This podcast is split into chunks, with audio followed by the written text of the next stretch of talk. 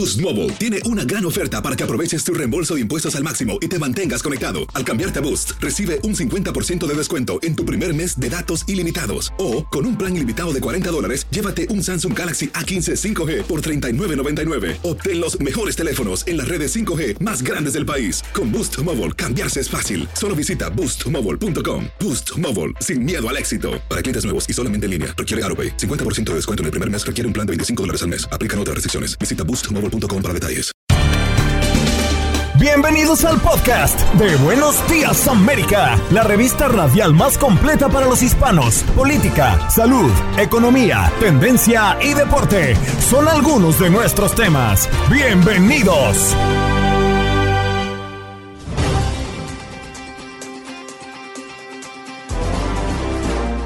Y hoy en Buenos Días América hablamos de tecnología, el microchip implantado en la piel para comprar en tiendas sin tener que usar tarjeta o efectivo. Para ello hablamos con Juan Guevara, experto en tecnología.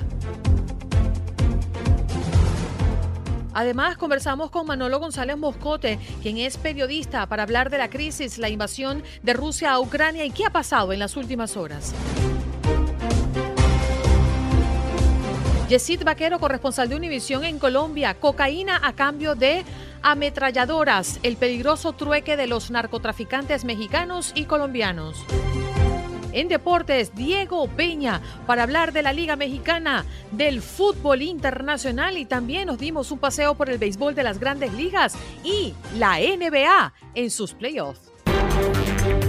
¿Qué pasó? ¿Qué pasó? ¿Qué pasó? Mientras usted dormía. Mientras usted dormía. La televisión estatal rusa difundió el día de hoy un video de dos prisioneros identificados como los ciudadanos británicos Schwarzpiners y Aiden Heisling, capturados presuntamente en combates en Ucrania, pidiendo al primer ministro Boris Johnson negociar su liberación demandan a ICE por su programa de vigilancia electrónica de inmigrantes. Un grupo de organizaciones que defienden los derechos de los inmigrantes demandó al gobierno por la falta de transparencia del programa alternativo de detención de inmigrantes que son liberados bajo el pago de una fianza o con grilletes en espera de sus audiencias en la Corte de Inmigración. Un coletazo invernal llevará nieve y lluvia al noreste del país. Las autoridades llaman a tomar las precauciones para que se puedan producir caídas o se van a poder producir caídas de árboles, interrupciones de servicio eléctrico y dificultades para desplazamientos por eh, tierra. El escándalo político que sacude a la gobernadora Jocula solo dos meses de las primarias de Nueva York. La gobernadora enfrenta una seria crisis política a dos semanas de las primarias demócratas luego de que su segundo, Brian Benjamin, fuera arrestado, arrestado y acusado formalmente de actos de corrupción en una corte federal. Cuidado, la extensión para la declaración de impuestos no significa que puedes pagarlos después. Muchas personas se confunden y piensan que pedir una extensión para la declaración de impuestos es para pagarlos después, pero eso es un error. Recuerden que hoy es 18 de abril, día o fecha límite para que usted pueda pagar sus impuestos. Y no cesan los actos de violencia en Estados Unidos. Tres tiroteos este fin de semana dejan dos muertos y más de 30 heridos. A lo largo de estos dos días hubo dos tiroteos masivos en Carolina del Sur y otro en Pensilvania. Ha habido más de 130 tiroteos masivos en lo que va del año, según el Archivo de Violencia Armada. Comisionado de Miami-Dade visita la frontera de Ucrania y Polonia. A través de una publicación en Twitter, el presidente de la Junta de Comisionados de Miami-Dade, José Pepe Díaz, ha informado de su visita a la frontera de Ucrania y Polonia. Dijo que pudo ver de primera mano la situación de los refugiados. Albergue de Esperanzas, un lugar en Tijuana acoge a migrantes ucranianos que huyen de la guerra. Cientos de ucranianos forzados a salir de su país tras la invasión rusa han llegado hasta un albergue en Tijuana que les brinda un techo, compañía y comida. Mientras unos entran para buscar resguardo, otros salen rumbo a la frontera para solicitar asilo en Estados Unidos. Hasta este lugar también han llegado varios voluntarios quienes a través de muestras artísticas, musicales y culturales buscan regalar a los migrantes un poco de alivio.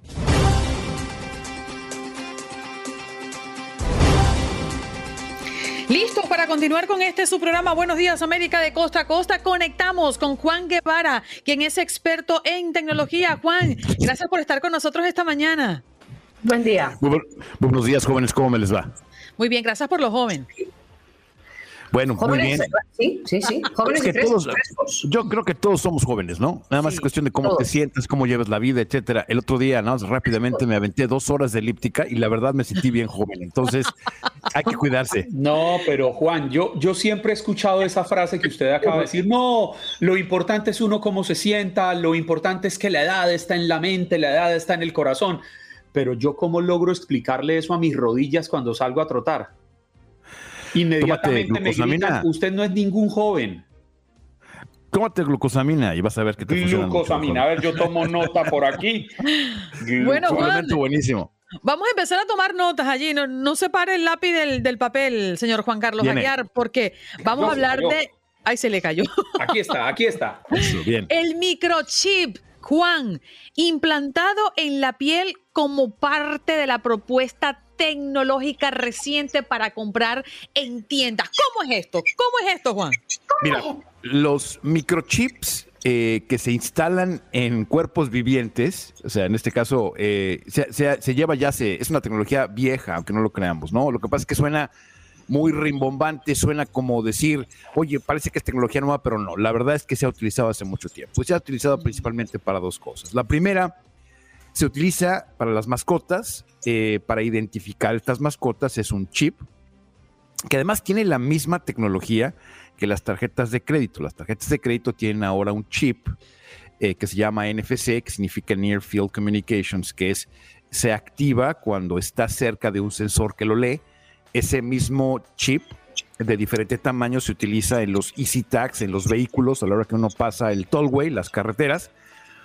Ahora lo, lo hicieron más pequeño y se, se puede implantar en las mascotas, inclusive en países como México o en países donde hay alto nivel de secuestro, se implantan este tipo de chips para poder identificar a las personas y saber en dónde están en caso de que sean secuestradas, ¿no? Entonces, es una tecnología que ya hemos visto eh, que se ha presentado con anterioridad. Ahora, se les ocurre un nuevo eh, uso y este uso es, pues, fíjense que eh, el poder identificar, poner un número de serie a cada uno de nosotros para que ese número de serie pues eh, esté conectado a tarjetas de crédito, esté conectado a nuestros instrumentos financieros y entonces poder de alguna manera, entre comillas, más eh, versátil, más sencilla, el poder hacer este tipo de compras, ¿no? Evidentemente tiene muchísimas desventajas, no te puedo decir cuántas tiene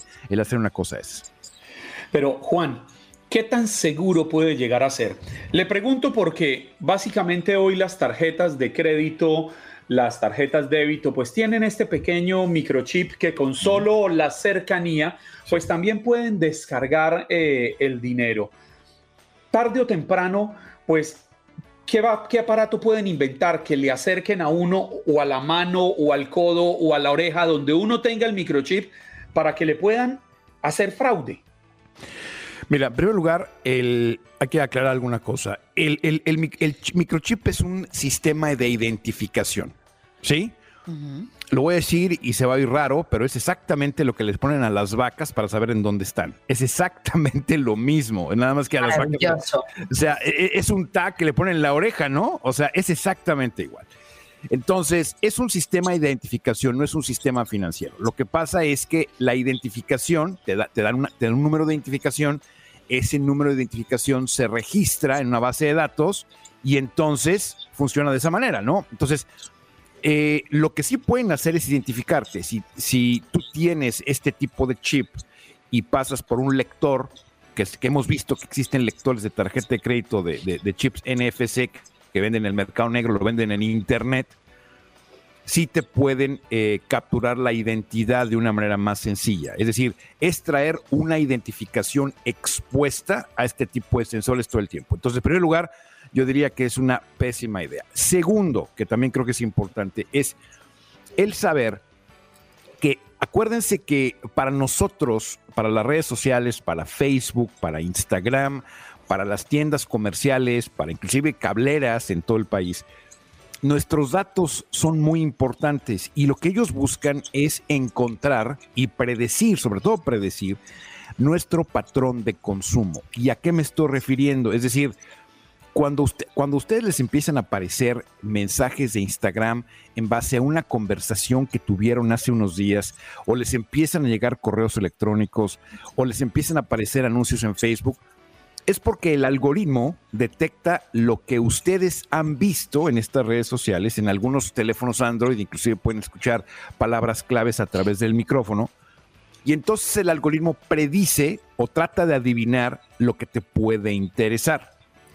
Es lo mismo, es decir, si tú te tienes una identificación en, la lonja, ¿no? En, la, pierna, etcétera, en, el brazo, eh, y hay, hay eh, este tipo de identificadores en las ciudades, bueno, pues entonces ahora vamos a entender que a Clara le gusta comprar cierto tipo de ropa, a ti otra, es decir, van a poder tener una, una, idea más clara de lo que te gusta hacer y lo que estás dispuesto a consumir. Y eso tampoco es una buena idea. Y es que todo esto ese, mismo, ese mismo microchip no es el que llevamos nosotros incrustado en este aparatico en un teléfono celular. Se lo pregunto porque a mí me pasó algo muy particular. Hay una marca de zapatos que yo no conocía, nunca la había visto, nunca en internet, nada. Y un día iba caminando por el Design District aquí en Miami y me llamaron la atención y entré a la tienda. Pero entré, los miré y salí, no pregunté nada esa misma tarde me estaba llegando publicidad de esa marca de zapatos. Claro. ubicación. Exacto, Andreina. Mira, yo te voy a decir una cosa. Eh, por eso a mí no me gusta el Android. Yo respeto mucho a nuestra audiencia que le guste Android, como tú comprenderás. Pero el Android está constantemente conectado a Google y sabe en dónde estás todo el tiempo. Tu teléfono reporta tu ubicación GPS, no sé, unas 120 veces al día. Entonces, lo que hizo ¿Por qué dices Android y no iOS? O sea, ¿funcionan diferente? Claro, funcionan diferente. El iOS no reporta tu ubicación a menos que tú le des permiso y toma mucho tiempo, o toma trabajo el que el mm. iOS reporte tu ubicación específicamente a Google. Pero bueno, todo lo que sucedió contigo es que entraste a una tienda, Google se dio cuenta que entraste a una tienda, midió el tiempo que te quedaste ahí y dijo, bueno, o sea, no entró por equivocación 20 segundos, ¿no? Se quedó por lo menos para ver si estaban guapas las, este, las señoritas de ahí. Oh, bien, bien, bien, o, más bien dicho, los zapatos. Entonces, este, lo detectaron. Ahora, lo que tú decías es, eh, es que tenemos un radiofaro en el cutis, ¿no? Este, como decíamos en México, que es el teléfono. Sí, pero del teléfono te puedes separar de él.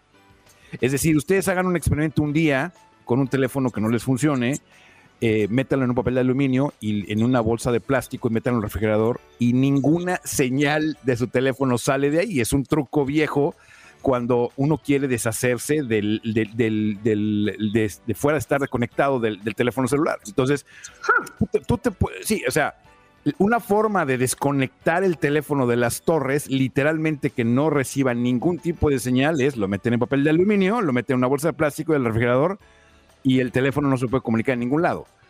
Eh, tú te puedes separar de tu teléfono, lo puedes dejar en otro lugar, puedes este, enmascarar tu ubicación, o sea, puede ser muchas cosas. Con un chip, lo traes incrustado, lo traes embebido en alguna parte de tu cuerpo y, bueno, yo les vuelvo a repetir, a mí me gusta, me encanta la tecnología, vivo de ella todos los días, pero si a mí me pusieran, yo no permitiría que me pusieran un chip porque me sentiría como una vaca. O sea, literalmente es, eh, te vuelves ganado, vacuno, en donde te están eh, identificando todo el tiempo. Y eso me parece que no es una buena idea. Si bien puede presentar ciertas conveniencias como para gastar, bueno, yo no sé qué tanto pueda ser este, efectivo, pero además los servicios que se pueden adicionar de este tipo de, de chips son los que me preocupan, porque entonces que van a, van a adicionar tu licencia de conducir a tu chip, van a adicionar tu seguro social, van a, la, gente que tenga situaciones de migración, en donde esté preparando un proceso de migración, lo van a añadir al chip, entonces tienes migración, identificación, pasaporte, todo ahí. O sea, yo no sé. Qué locura. Yo no sé. que no me convences. ¿Sabes qué, Juan? me estoy imaginando eh, un microchip implantado en la piel con una Siri activa. Mira. ¿Te imaginas? Este, sí, sí, no, no. Y, Sigue hablándote y tú, pero espera, pero, pero cállate, cállate. Sí. Y no Alexa, sacártelo del, pues Alexa, Alexa, cállese. Yo lo veo más como un microchip que poco a poco evoluciona gracias a la tecnología y a las manos que llevan esa tecnología y que pasamos de comprar cosas a estar totalmente controlados y sabe Dios lo que pueden eh, llegar a, introducir en esos microchips. Déjate, que estamos muy bien como estamos. Mira, yo te voy a decir una cosa. El, el, tema no es un tema de control, y eso hay que decirlo, ¿eh? Es decir, yo no creo que ningún país del mundo, por lo menos un país democrático, no sé Venezuela, ¿no? Eh, pero no sé ningún país democrático eh, vaya a imponer el utilizar este tipo de tecnología como una circunstancia. Si tuvimos problemas con que se ponían un tapabocas, imagínate un chip, ¿no? Es decir, yo no creo que vaya a ser este, obligatorio. Bueno, en Francia no. modificaron la constitución para que se pusiera la vacuna a todos los ciudadanos del país. Tampoco estamos tan lejos, ¿eh? Y, y, en, sí, el, y en, El, Salvador hicieron obligatorio la aceptación de los bitcoins. Que me refiero. O sea, estamos a un lo, pasito. Locos tenemos de todo tipo.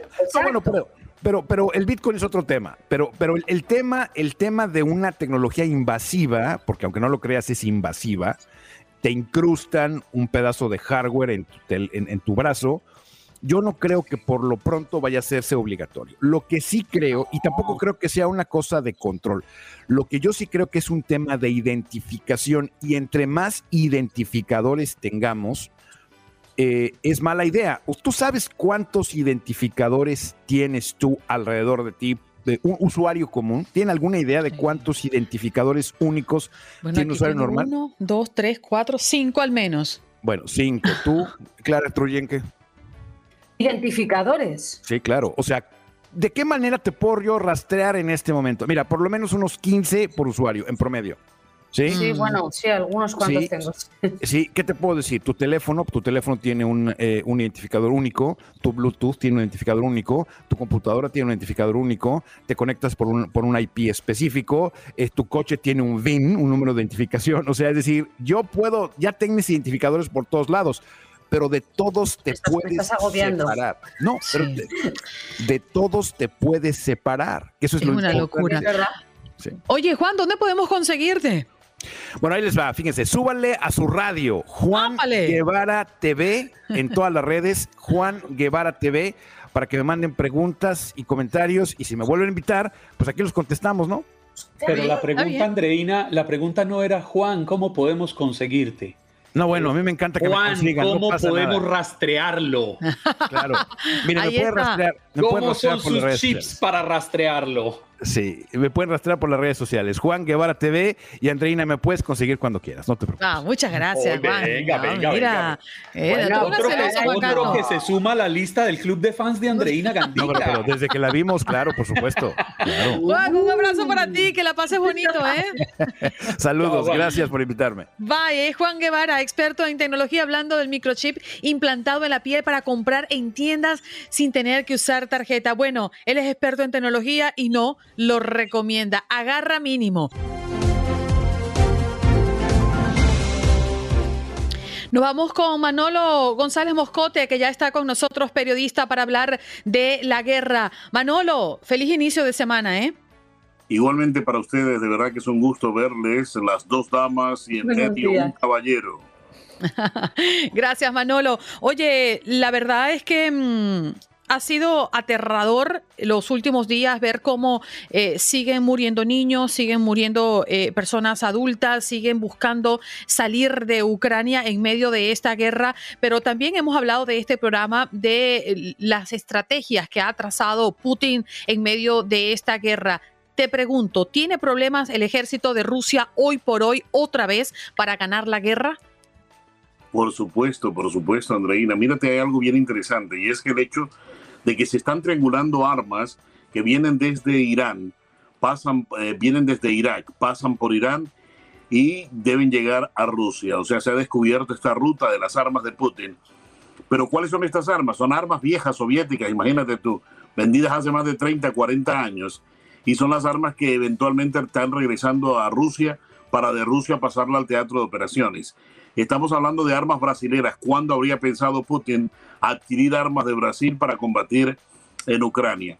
Eh, esto es lo que, lo, que, lo que está viviéndose en materia de armas. Ahora, observa que la, el hundimiento del buque insignia del Mar Negro, el buque Moskva, ha levantado la moral de las tropas ucranianas y justamente ha decaído la moral de las tropas rusas porque al parecer no tienen suficientes pertrechos militares para defender determinados puntos.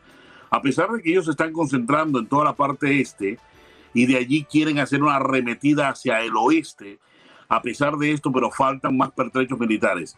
Ahora, hay una noticia que quiero mm, comentar con ustedes que es muy importante y tiene que ver con el hecho de que el director de la CIA, señor Bourne, ha dicho que en un desespero de Putin, porque es una cuestión de frustración personal lo que tiene en esta guerra, en un desespero puede eventualmente utilizar armas nucleares tácticas. Existen dos tipos de armas nucleares y rápidamente se las explico. Una es la táctica y la otra es la estratégica. La táctica es un arma nuclear de bajo poder y de corto alcance y la estratégica es de largo alcance y de un poder increíble de, destrucción. Estamos hablando de un arma estratégica entre 10 y 500 kilotones que puede mm, cargar. Ahora, esta arma corta nuclear igualmente haría un daño enorme en cualquier pueblo, ciudad, donde sea lanzada por Putin. Y esto es el temor general.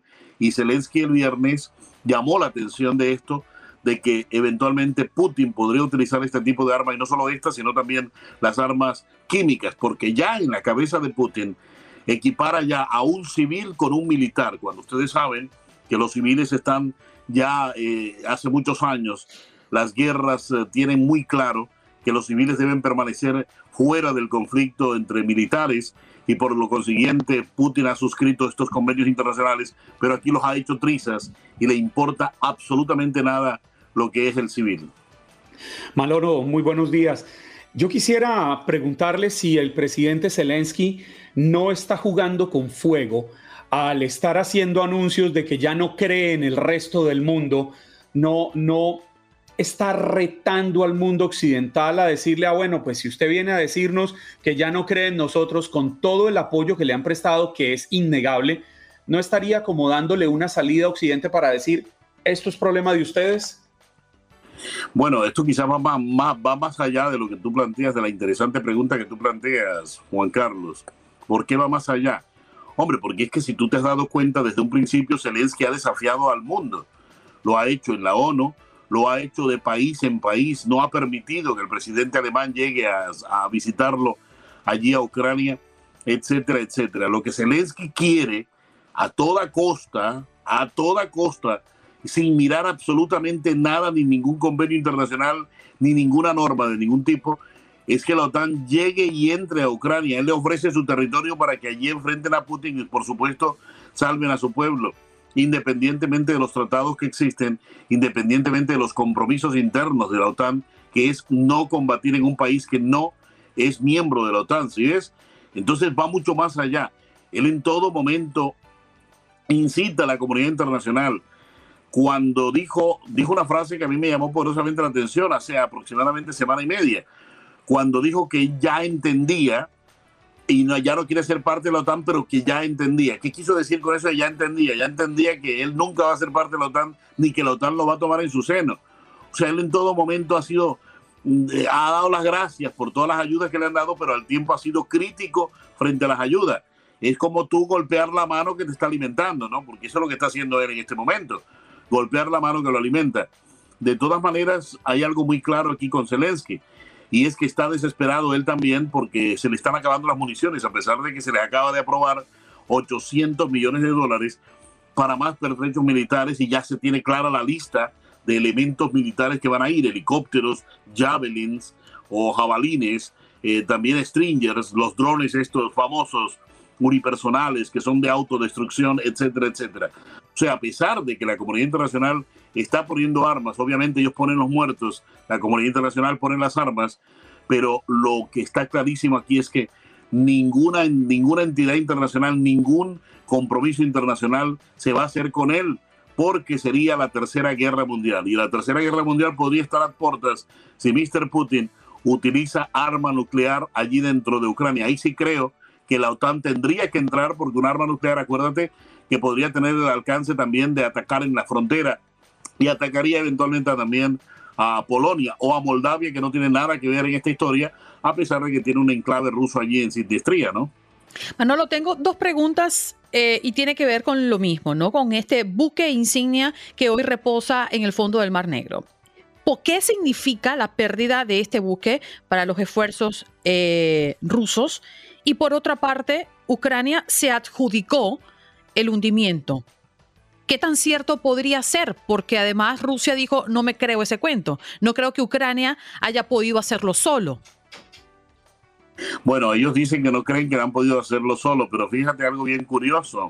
Inmediatamente después del hundimiento, de, bueno, primero, yo considero, según los análisis que he hecho y estudiando toda esta situación y conociendo el carácter del ruso, yo creo que el barco, y viéndolo, porque lo transmití, lo viví, aquello del Kursk, ¿se acuerdan ustedes del famoso submarino Kursk?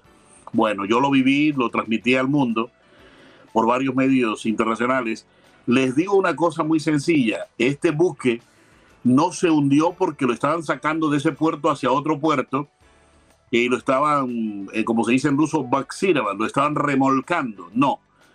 Este buque lo hundieron los rusos para no dejar testimonio de cómo fue la forma como fue atacado, porque acuérdense que a través de drones, espías y a través de satélites se podía saber arriba por imágenes cuál y cómo fue atacado este buque y de qué forma terminó eh, eh, eh, averiado. Por eso los rusos, insisto, lo hundieron ellos mismos cuando se dieron cuenta que era imposible, primero, restablecerlo. Ahora, ¿qué significa absolutamente esto? Cuando 24 horas después de que este buque sobrara o terminara en el fondo del mar, como dices, Rusia atacó la fábrica, ojo, la fábrica de misiles desde los cuales salió el misil que atacó justamente al Moskva. O sea, Rusia sí sabe y es consciente de que eso lo hicieron los ucranianos, solo que acuérdate que en la guerra a quien más se le apunta, a quien más se le dispara, esa es la verdad, ¿no? Es la que menos vamos a conocer y sobre todo del lado ruso, porque Rusia no reconoce ni siquiera las pérdidas. Acaba de, acaban de matar a otro general otro general acaba de morir este fin de semana. Y ellos no, bueno, es el primero que reconocen públicamente que murió, ¿verdad? Pero ya lo está haciendo Rusia también es para darle un escarmiento a sus propias tropas. Decirle a los generales, mire, vean, los están matando y en público, para que se preocupen un poco más como, para protegerse, ¿verdad? Claro. Pero lo cierto es que estas armas se han salido de Ucrania, por eso atacaron eh, este lugar. Ahora, mm. te quiero llamar la atención de una frase que dijo una periodista, una de las muñecas de Putin. Le dicen una de las muñecas de, hierro de Putin, una periodista muy reconocida en Rusia, dijo que el hundimiento del Moskva eh, era el inicio de la Tercera Guerra Mundial.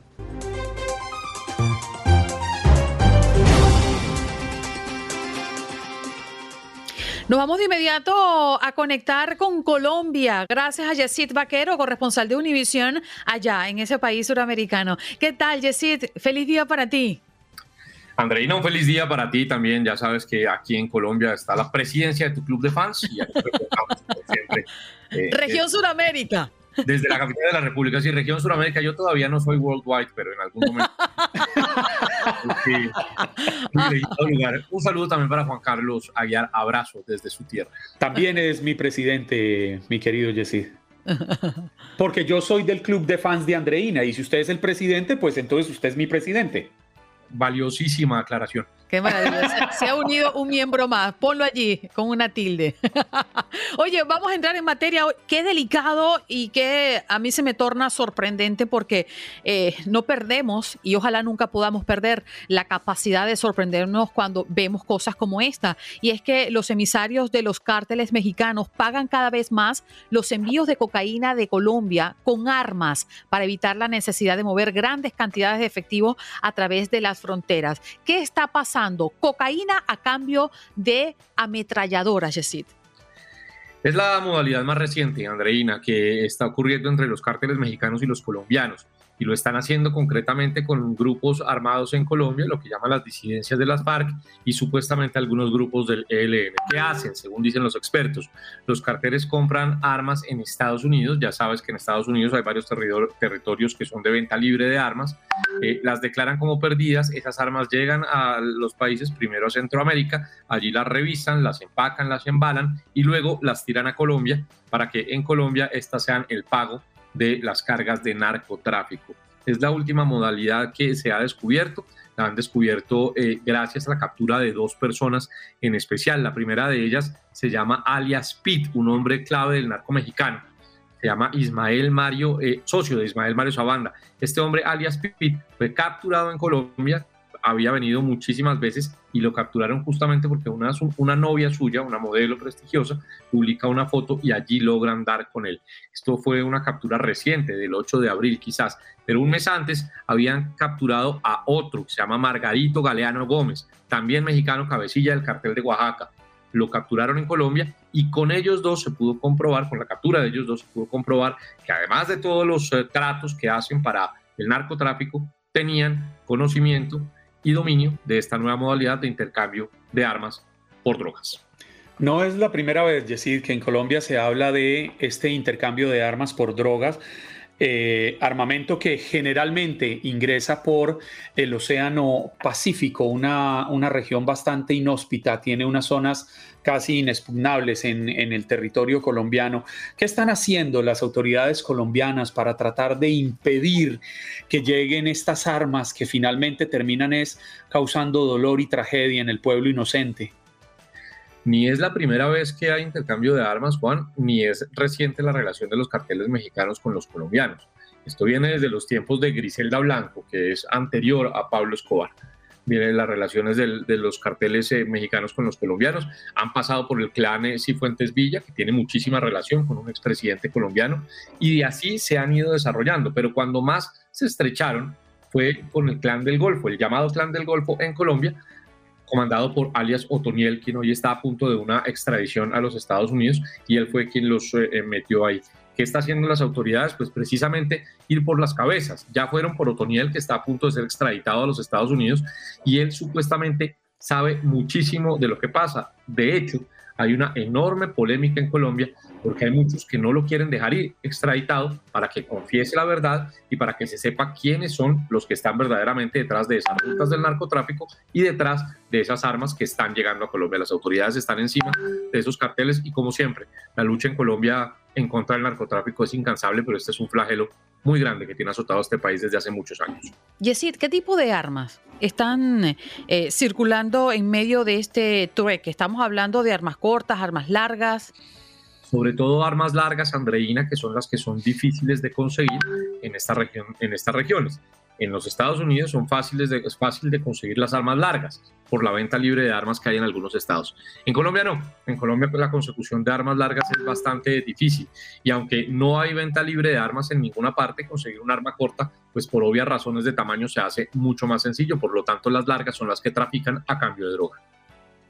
¿Y alguna reacción de los candidatos políticos a esta información? Sabemos que Colombia está en la recta final para la primera vuelta presidencial. ¿Planes para lograr una mayor seguridad? Reacciones siempre hay respecto al narcotráfico y siempre este será una bandera de todos los candidatos independientemente del sector que representen. Pero fíjese que justamente hoy Colombia amanece con una noticia del candidato izquierdista Gustavo Petro, quien ha denunciado que ha tenido infiltraciones y ofrecimientos para que entren dineros mexicanos en su campaña.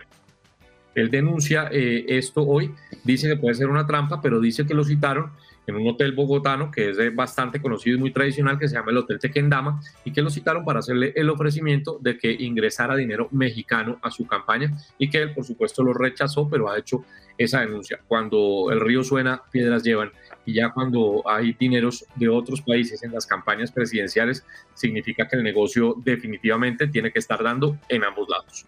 Yesid, muchísimas gracias por compartir la información con nosotros. Eh, la verdad es que esto puede tener consecuencias mucho más serias, ¿no? De lo que estamos viendo ahora. Eh, como tú lo dices, no es una práctica nueva, pero nos alarma porque, como también lo comentabas, eh, la adquisición de las armas no es legal de, esta forma masiva, ¿no? y esto corre como si fuese agua.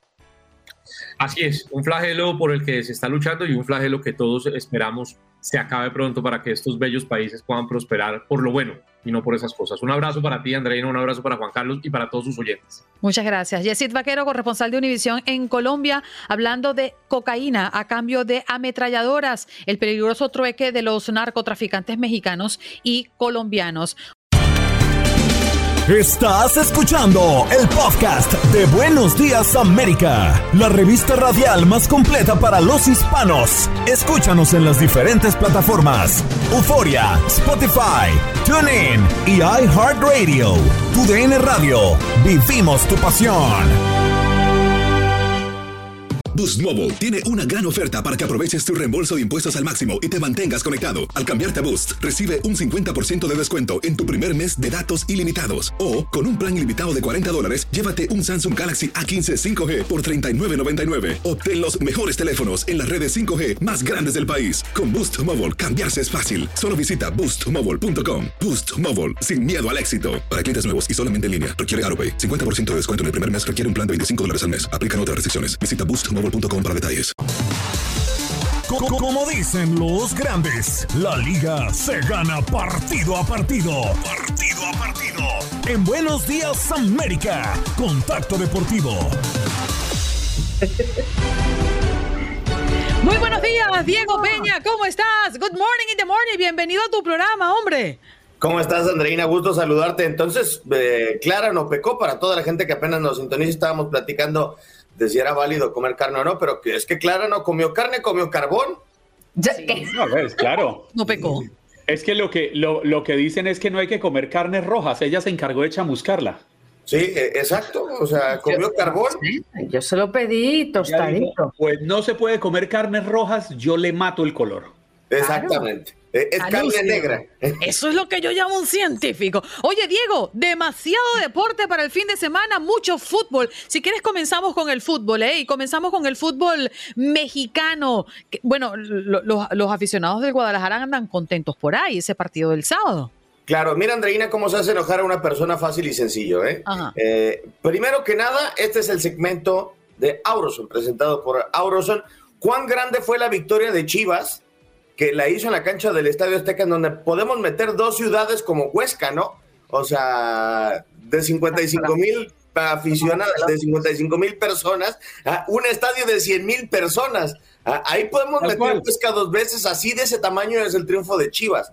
O sea, le pegó 1-0 al conjunto de la máquina cementera de Cruz Azul, con gol del Chicote Calderón, se me está yendo el hilo de la risa que tengo, ¿no? Y después eh, también dentro de los triunfos de los equipos grandes, el equipo de Pumas le terminó pegando con un futbolista menos, para los que dicen, no, es que somos una ciudad chiquita y que no sé qué, imagínense, Pumas a las 12 del día en Ciudad Universitaria, sin Juan Ignacio Dinero expulsado, le terminó pegando a Rayados de Monterrey, que pues es como pegarle al Real Madrid, eh, porque es la nómina más cara del eh, fútbol mexicano y, le terminó pegando dos goles por cero con dos anotaciones de Washington Corozo, mientras que las Águilas del la América 3-1 le terminaron ganando a Cholos de Tijuana, siguen encarreradas las Águilas de eh, Fernando Ortiz rumbo a lo que es la reclasificación del torneo. Parte de los resultados dentro de la Liga MX, mi queridísima Andrea, con esto les decimos que comienza con fuerza en Auroson, donde tienen soluciones para tu batería como pruebas, cargas gratuitas y baterías de reemplazo que se acomodan a tus necesidades. Esto es lo que hace Auroson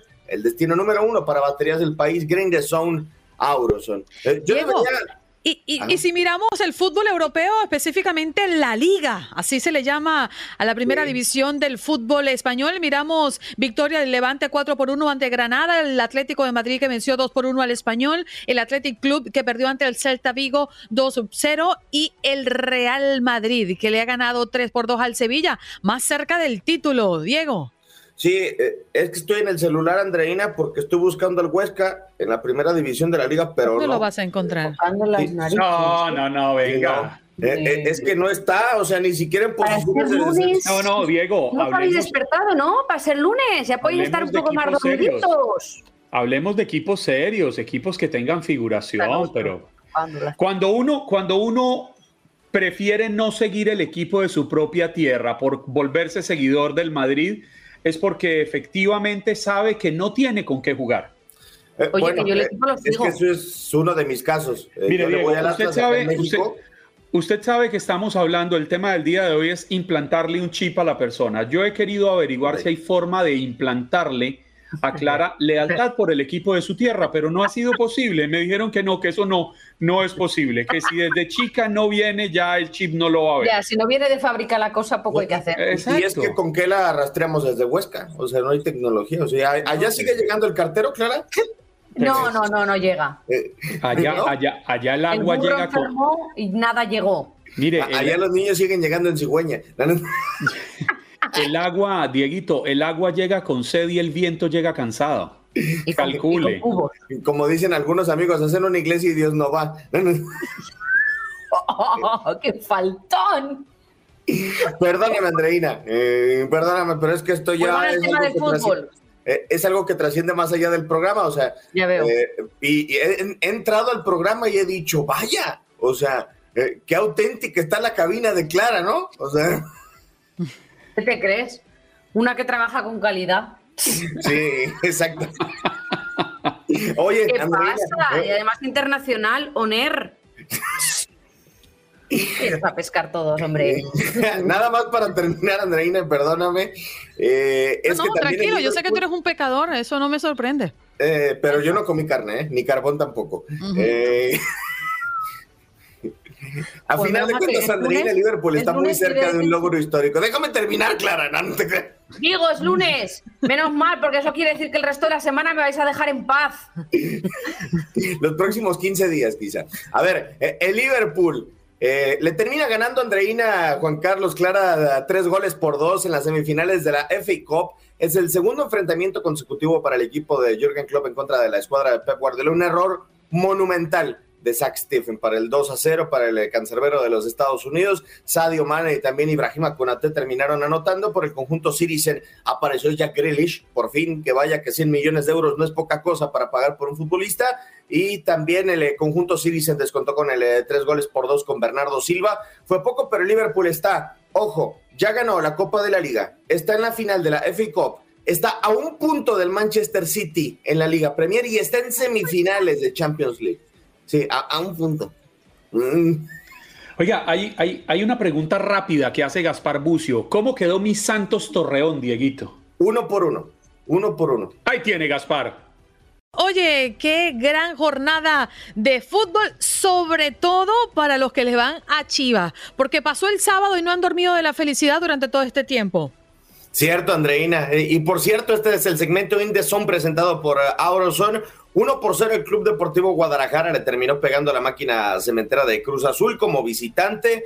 Vaya que era una calidad en la que le costaba muchísimo trabajo al equipo de Ricardo Cadena obtener triunfo solamente uno en la temporada y con el gol del Chicote Calderón se impusieron al sexto lugar de la competencia en el Estadio Azteca. Además de que también Pumas como local con un futbolista menos ante la expulsión de Juan Ignacio Dineno venció 2 a 0 a Rayados de Monterrey después de meterse dentro de la final de la CONCACAF Liga de Campeones y por si fuera poco también los rojinegros del Atlas habían perdido dentro de la vigente jornada en contra de Mazatlán en casa 2 a 1. América con muchísimos regalos de Cholos de Tijuana se impuso tres goles por uno en la frontera norte de México. Comienza con fuerza en Auroson, donde tienen soluciones para tu batería como pruebas cargas gratuitas y baterías de reemplazo que se acomodan a tus necesidades. Esto es lo que hace en el destino número uno para baterías del país.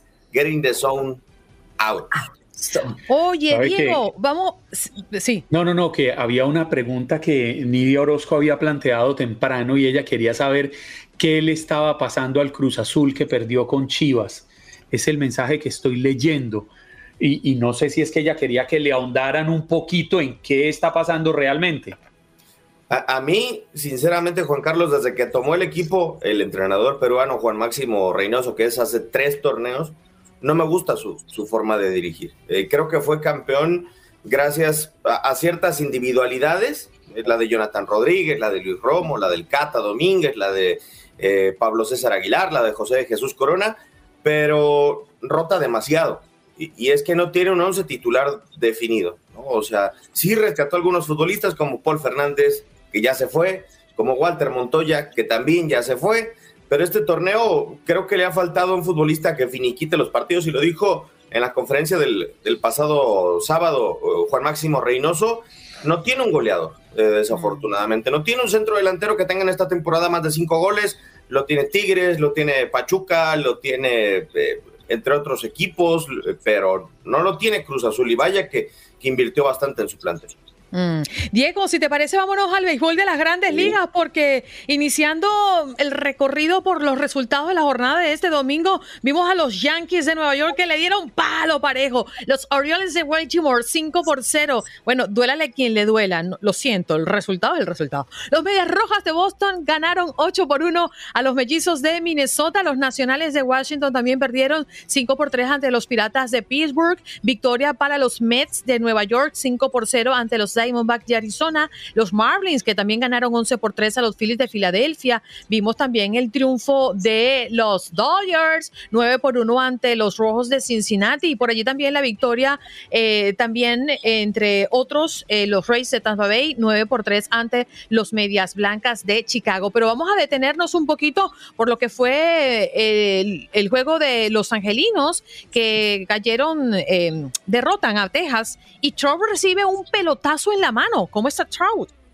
Eh, parece que está en óptimas condiciones para poder seguir Andreina. Esta eh, noticia, más allá de ser la estrella de los angelinos de Anaheim, hay que recordar que desde 2016 Mike Trout no puede disputar más de 140 juegos en una temporada, ¿no? Ha tenido diferentes circunstancias que le han complicado demasiado y, una de ellas fue la de este domingo en donde bien lo mencionas, Andreina, en la baja de la quinta recibe un pelotazo en su mano izquierda, eso sí, tratando de protegerse el pecho, Mike Trout después de un eh, slice por parte de Spencer Payton, el lanzador de Texas Rangers, y, por ello lo dejó a, a, dejar el juego, valga la redundancia, para el jardinero de la organización de los angelinos de Anaheim. Eh, pero todo está en óptimas condiciones, eh, parece indicar para Mike Trout, que había conectado un doble eh, y que venía precisamente de dos cuadrangulares también y dos impulsadas en lo que va de la temporada andreína. Es apenas el inicio y por eso el sustito que tuvieron los angelinos de Anaheim con Mike Trout y este pelotazo de Spencer Payton. Bueno, vámonos a la NBA porque arrancó lo bueno. Esto se puso ahora bueno a partir del día de ayer, con los playoffs. ¿Cómo has visto las series, Diego?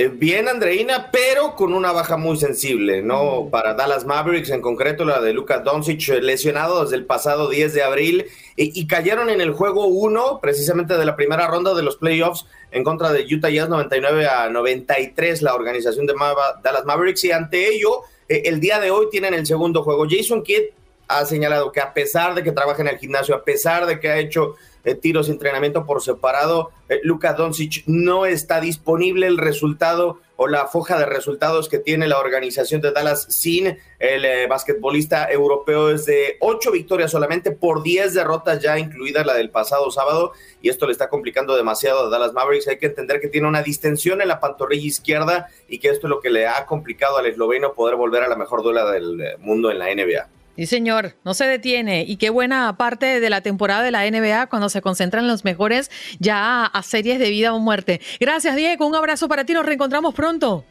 Un abrazo fuerte. Y yo nada más tengo una duda. Ajá. Eh, un último chiste. ¿Qué lo del chip no nada más era cuando se tiene pedigrí? ¿Que eso no es para todos? No, eso es para el que quiera, para el que tenga cómo pagarlo, Diego.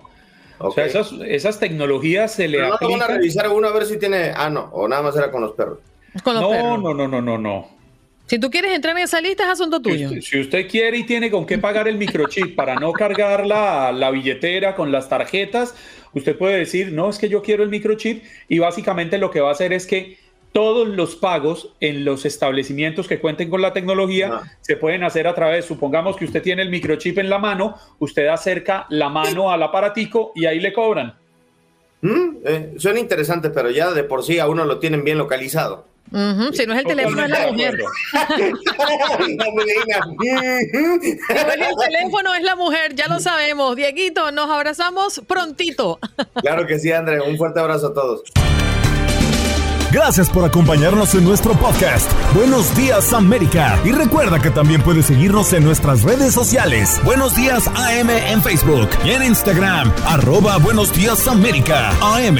Nos escuchamos en la próxima.